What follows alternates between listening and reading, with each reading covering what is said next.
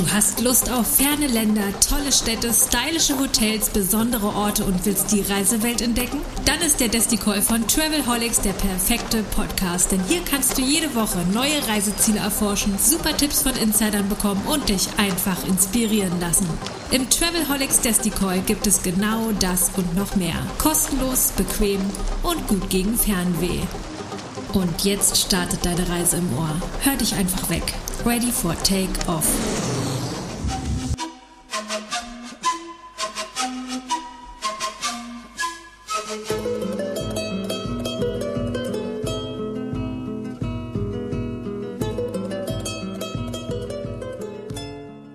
Herzlich willkommen zur vierten Episode des Travelholics Call.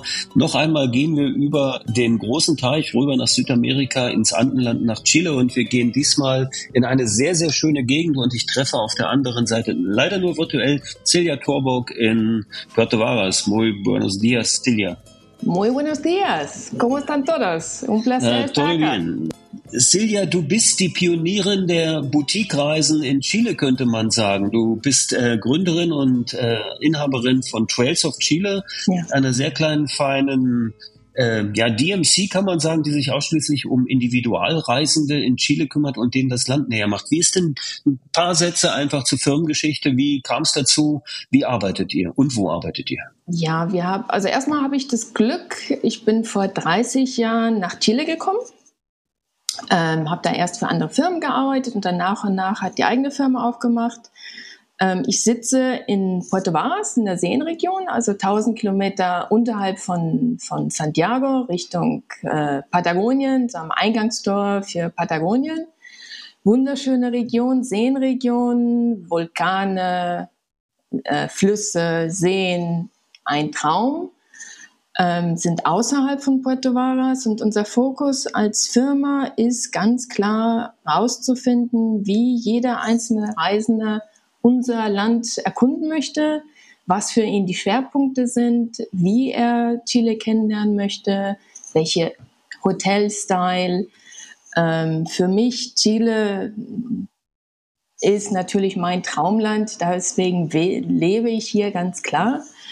Ähm, Chile ist ein Land, man hat im Prinzip alle ähm, Landschaften, die man sich vorstellen kann, mit Ausnahme vom subtropischen Dschungel. Sonst haben wir wirklich alles von Nord nach Süd.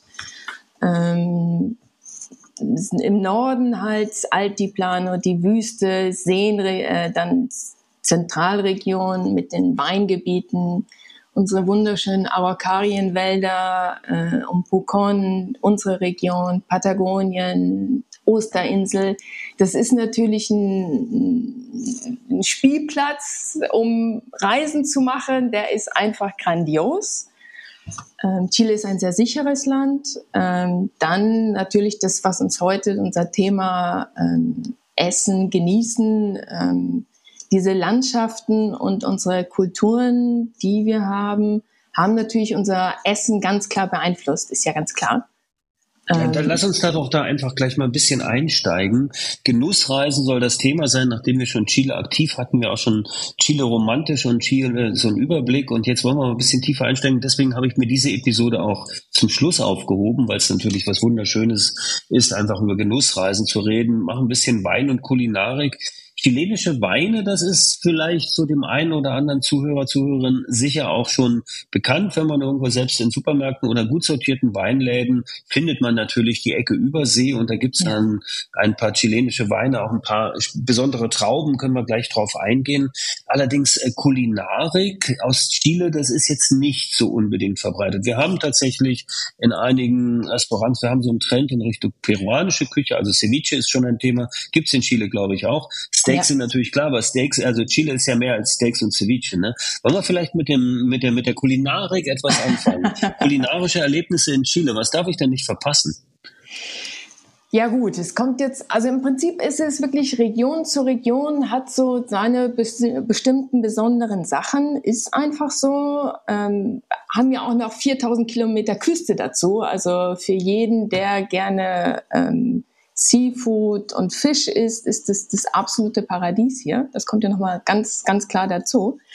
Ähm, Im extremen, also im Norden, Andenhochland, ähm, ganz klar Quinoa ist einer, ich komme gerade aus San Pedro, war gerade am Wochenende äh, in San Pedro und äh, habe einfach mal ein Wochenende nur vegetarisch gegessen was auch immer mehr hier in Chile im Angebot ist. Als ich vor 30 Jahren hier angekommen bin, war vegetarisch überhaupt nicht möglich. Mittlerweile ja, also so diese ganzen Sachen, laktosefrei und Pescatarian und diese ganzen Sachen, das ist mittlerweile zum Glück kein Problem mehr in Chile. Ähm, bezüglich Norden, Quinoa zum Beispiel, ein Gericht, ähm, das war auch ein, ein Augenschmaus. Ähm, grüner ähm, Bohnenbrei, darüber differente, äh, verschiedene Quinoa-Sorten. Das sind ja drei verschiedene Farben. Dann dazu, also wunderschön. Also das auf der einen Seite. Dann natürlich das Yama-Fleisch. Was also äh, für den Norden was ganz Normales ist, wenn man Yama isst, das ist relativ ähnlich äh, vom Rindfleisch. Alpakafleisch, was man auch manchmal kriegen kann, ähm, ist, ist zärtlicher, ist, erinnert einen so ein bisschen an, an Rotwild, geht so ein bisschen in die Richtung.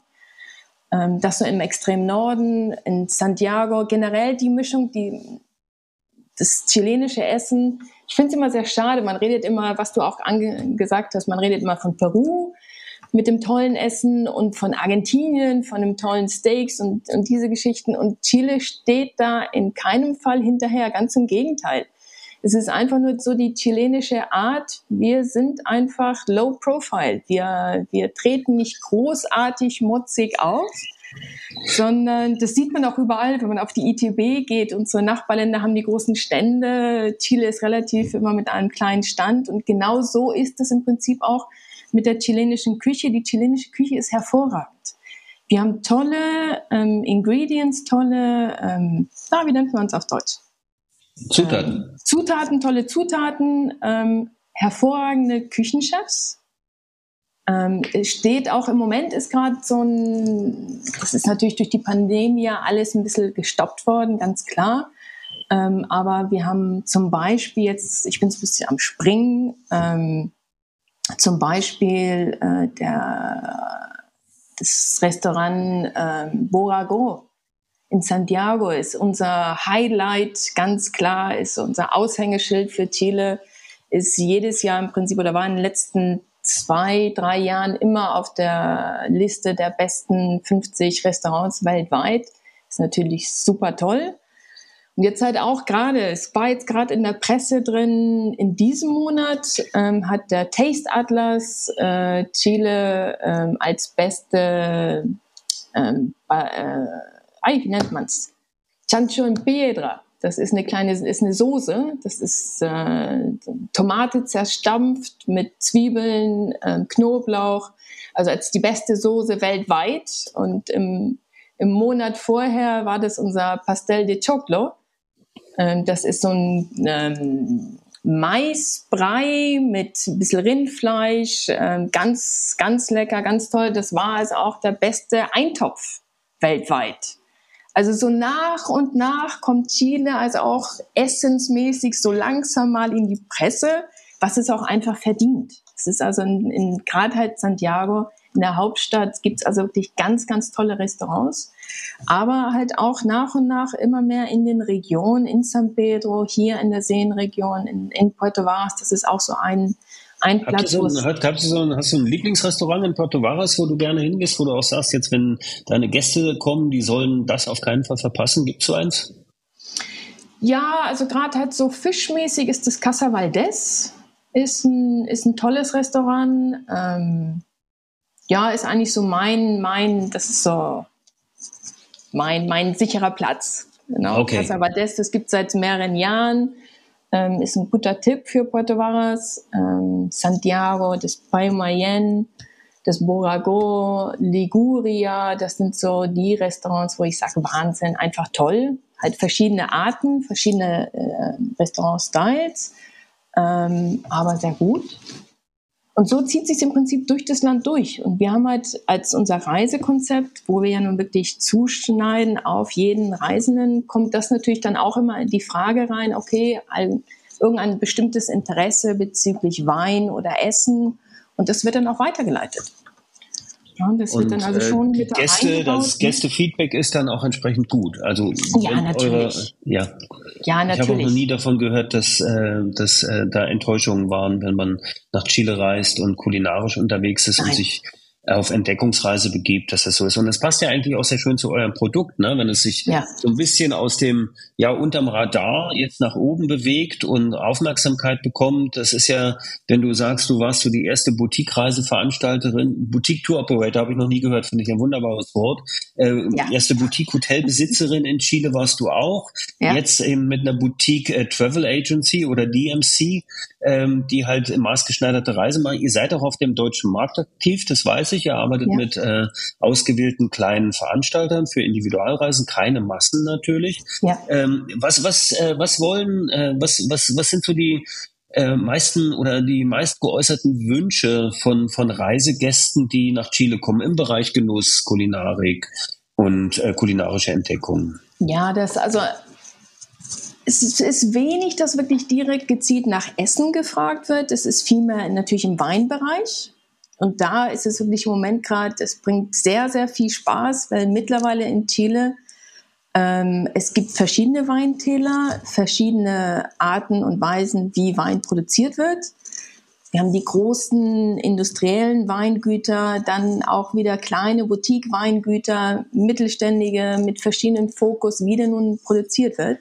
Das bringt also im Moment wirklich sehr, sehr viel Spaß, da wir einfach sowohl für einen Reisenden, der sagt, okay, ich gehe nach Chile, mein Fokus ist natürlich die Natur. Das ist jeder Chile-Reisende, der Fokus muss einfach auf Natur sein, weil das ist wirklich, was es unser Land ausmacht. Aber dann haben wir halt Kunden, die sagen, Mensch, einen Tag möchte ich wirklich die Weingüter kennenlernen. Und das wird dann in der Regel in Verbindung gesetzt in, in Santiago dass man entweder in Santiago bleibt und von da aus dann eine Tagestour macht, ins, zum Beispiel in das Casablanca-Tal. Das Casablanca-Tal ist zwischen Santiago und Valparaiso. Ist also sehr nah, es ist eine halbe Stunde Fahrt. Ähm, dann ist man in diesem Tal. Und da gibt es zum Beispiel Weingüter, ähm, wo man einfach sagt, okay, für einen Tag, für einen Touristen, so ein bisschen oberflächlicher. Oder dann, wenn wir sagen, okay, da ist jetzt wirklich jemand da, der liebt Weißwein oder will wirklich Erfahrung haben über einen, unseren Carmenère-Wein, das ist ja nun unser, unser Exportartikel hier ganz klar, ähm, können wir halt auch ganz spezielle Sachen machen. Wir haben Kontakte mit Sommeliers, mit Weinbesitzern, wo wir dann halt auch äh, Meetings machen können, äh, dass die, die Sommeliers die Führungen machen und dann halt wirklich ins Detail gehen. Also je nachdem, wie einfach das Interesse unserer Kunden ist, können wir dementsprechend dann halt auch die Touren organisieren und äh, das Team, was mit mir arbeitet, äh, wir sind alle relativ viel unterwegs im Land und äh, wissen dann natürlich dann auch, welche Weingüter wir welchen Kunden empfehlen können. Okay, also rund um Santiago ist es ähm, mit, den, mit den Weingütern gut, aber es ist, glaube ich, nicht nur rund um Santiago, ne? dass, es, dass es Weingegenden gibt. Nein, das ist halt auch im, im Norden. Also selbst jetzt zum Beispiel in San Pedro wird auch ein Wein probiert äh, produziert und es geht im Prinzip runter bis hier in die Seenregion, dass es Weingüter gibt. Also es ist relativ groß, aber so das Hauptgebiet ist ähm, so bis drei Stunden entfernt von Santiago gen Norden und gen Süden. Das ist so das, und, das und Hauptgebiet. Kann ich mir das so vorstellen wie bei den klassischen Weintastings, die ich kenne aus Südafrika, aus Spanien oder so? Ich gehe dann also in eine Bodega und dann äh, probiere ich drei äh, oder fünf verschiedene Weine, habe dann noch einen Shop und gehe wieder raus. Oder geht man tatsächlich tiefer? Lernt man? Äh, das ist ja eine andere, die, die Kultur des Weinbaus in Chile ist, glaube ich, auch ein bisschen anders. Vielleicht magst du da noch etwas von erzählen. Ja, also in, in Chile ist es halt einfach so, man macht in, eine normale äh, Weintour ist, man sieht schon das Weingut, man wird dann geführt, auch wenn das in Anführungsstrichen nur ein Guide ist und nicht der Sommelier. Die sind sehr gut ausgebildet. Ähm, die zeigen einem dann schon, wie der Wein komplett produziert wird. Man läuft dann also wirklich durch die Bodega durch. Äh, man läuft da durch, wenn man in den kleinen Boutique-Bodegas äh, ist, wird ganz oft auch einfach mal direkt abgezapft. So Sachen, die in den Großen natürlich nicht passiert wird, nicht, nicht gemacht wird, sondern in den Kleinen dann halt schon. Ähm, und dann ähm, läuft man halt auch über das Weingut selber. Es gibt Weingüter, wo man mit dem Fahrrad zum Beispiel unterwegs ist, wo man Reitausflüge machen kann, ähm, Weingüter, wo man danach, man macht die Tour und dann darf man mit einem Picknick sich irgendwo einen Platz suchen und sich da hinsetzen und das, das äh, einfach nochmal wirklich richtig genießen. Ähm, Weingüter, wo es Hotels dabei sind, Vigna Vic, Santa Rita, ähm, La Postol, das sind auch so unsere, unsere äh, Vorzeigeprodukte. Ähm, wunderschön. Äh, und je nachdem, was der Kunde einfach möchte. Es ist wirklich so. Das ist, ist ganz toll, was wir im Moment machen können. Also ich kann tatsächlich einfach die Tagestour machen von Santiago, werde ja, dann wahrscheinlich gefahren, weil es auch eine 0,0 Promille äh, Grenze gibt ja. Auf, ja. Äh, in Chile. Das ist dort auch nicht anders. Man, äh, ich habe ja immer mal gelernt, dass man die Chilenen die Preußen Südamerikas nennt und sie sind also auch sehr korrekt, auch was Straßenverkehr angeht und es ist alles sehr ordentlich, super pünktlich. Also na, ist nichts so hier die Manana Manana Mentalität, sondern ist eigentlich ziemlich genau das ist ja auch besonders in Chile.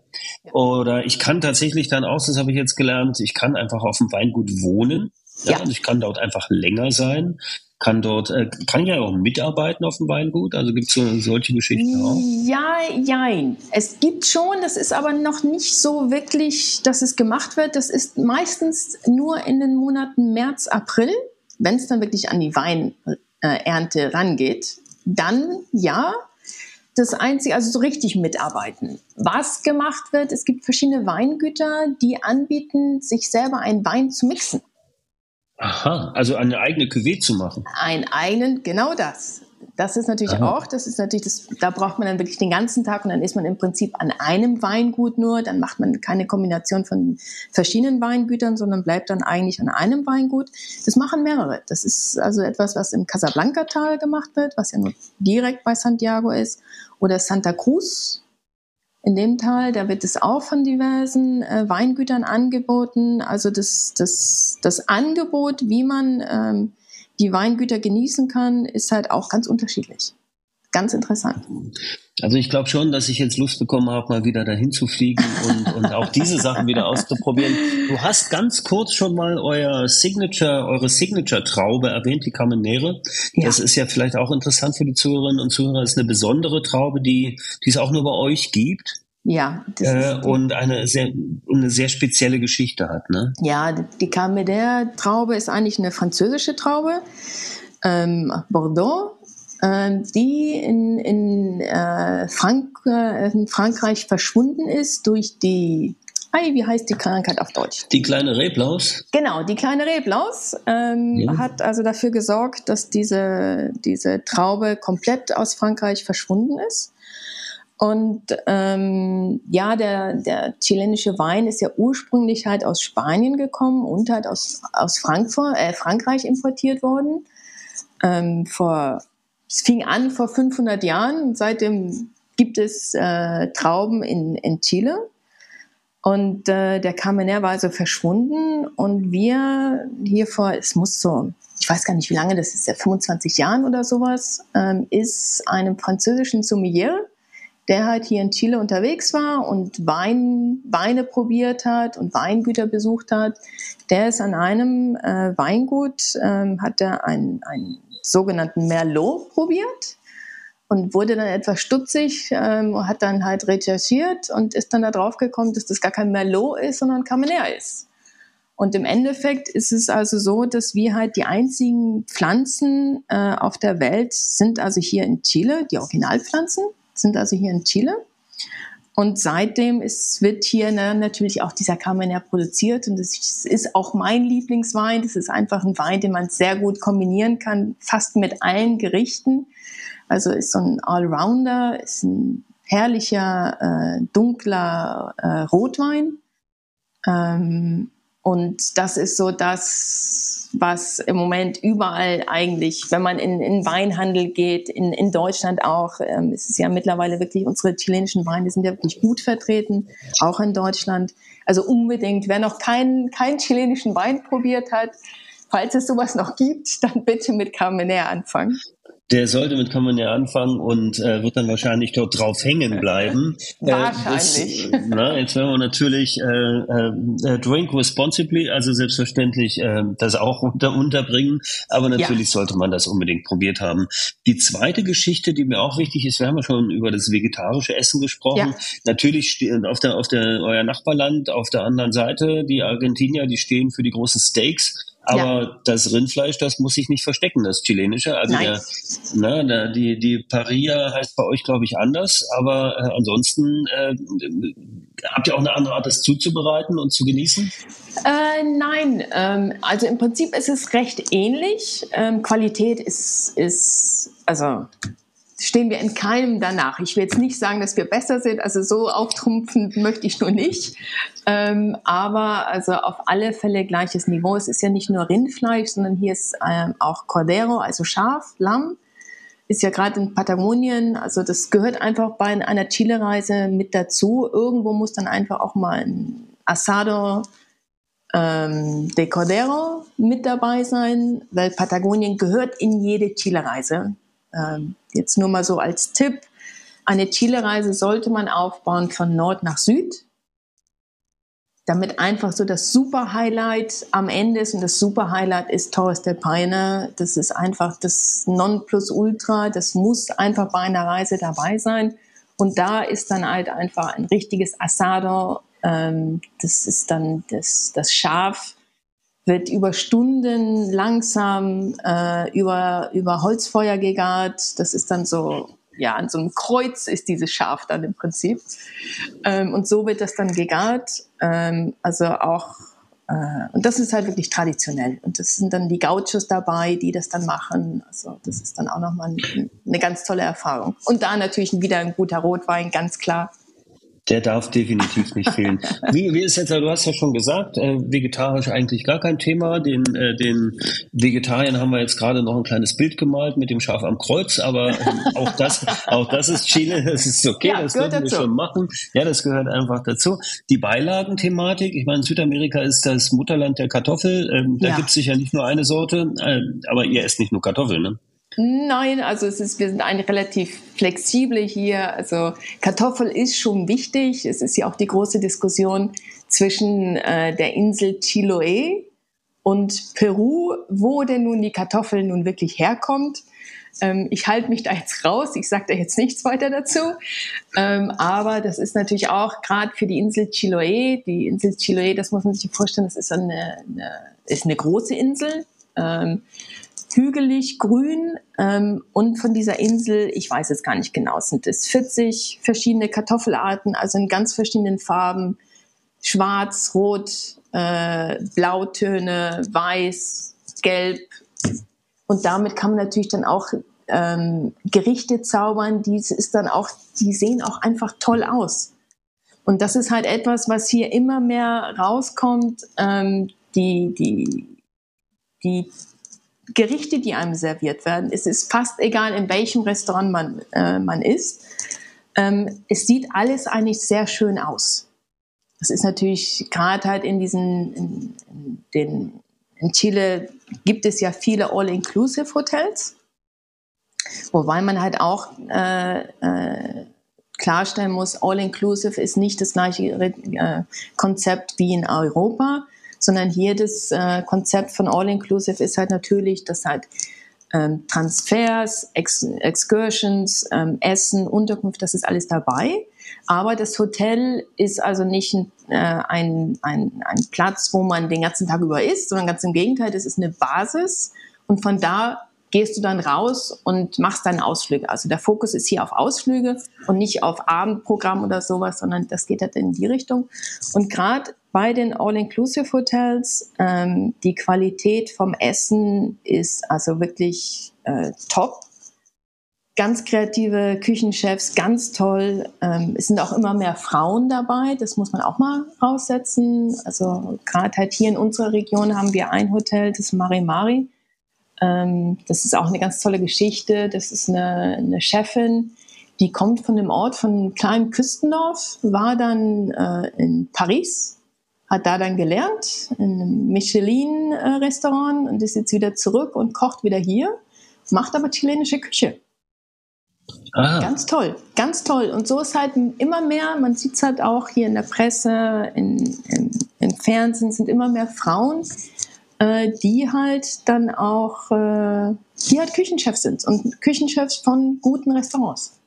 Ist das generell so eine Bewegung vielleicht, die da auch beginnt, dass so diese Young Chefs, die, also die jungen Wilden unterwegs sind, dass kleine Restaurants entstehen, ja. äh, so ein bisschen, ja, äh, wie kleine Hotspots, die äh, mal da sind und dann wieder verschwinden, nicht ja. ewig da sind, so wie wir es in Berlin haben, das ist ein großes Thema, äh, aber eben auch internationale äh, Chefs, die herkommen, eine Zeit lang probieren, als äh, Pop-up-Restaurant arbeiten, dann vielleicht sich etablieren oder einfach weiterziehen. Also ja. gibt es das tatsächlich auch, vor allen Dingen in Santiago nehme ich an, oder? Ja, das ist hauptsächlich in Santiago. Was also hier im Moment gerade so eine Phase ist, gerade vor der Pandemie. Pandemie hat das alles ein bisschen gestoppt. Ähm, gerade vor der Pandemie waren waren also so diese, diese Imbisswagen.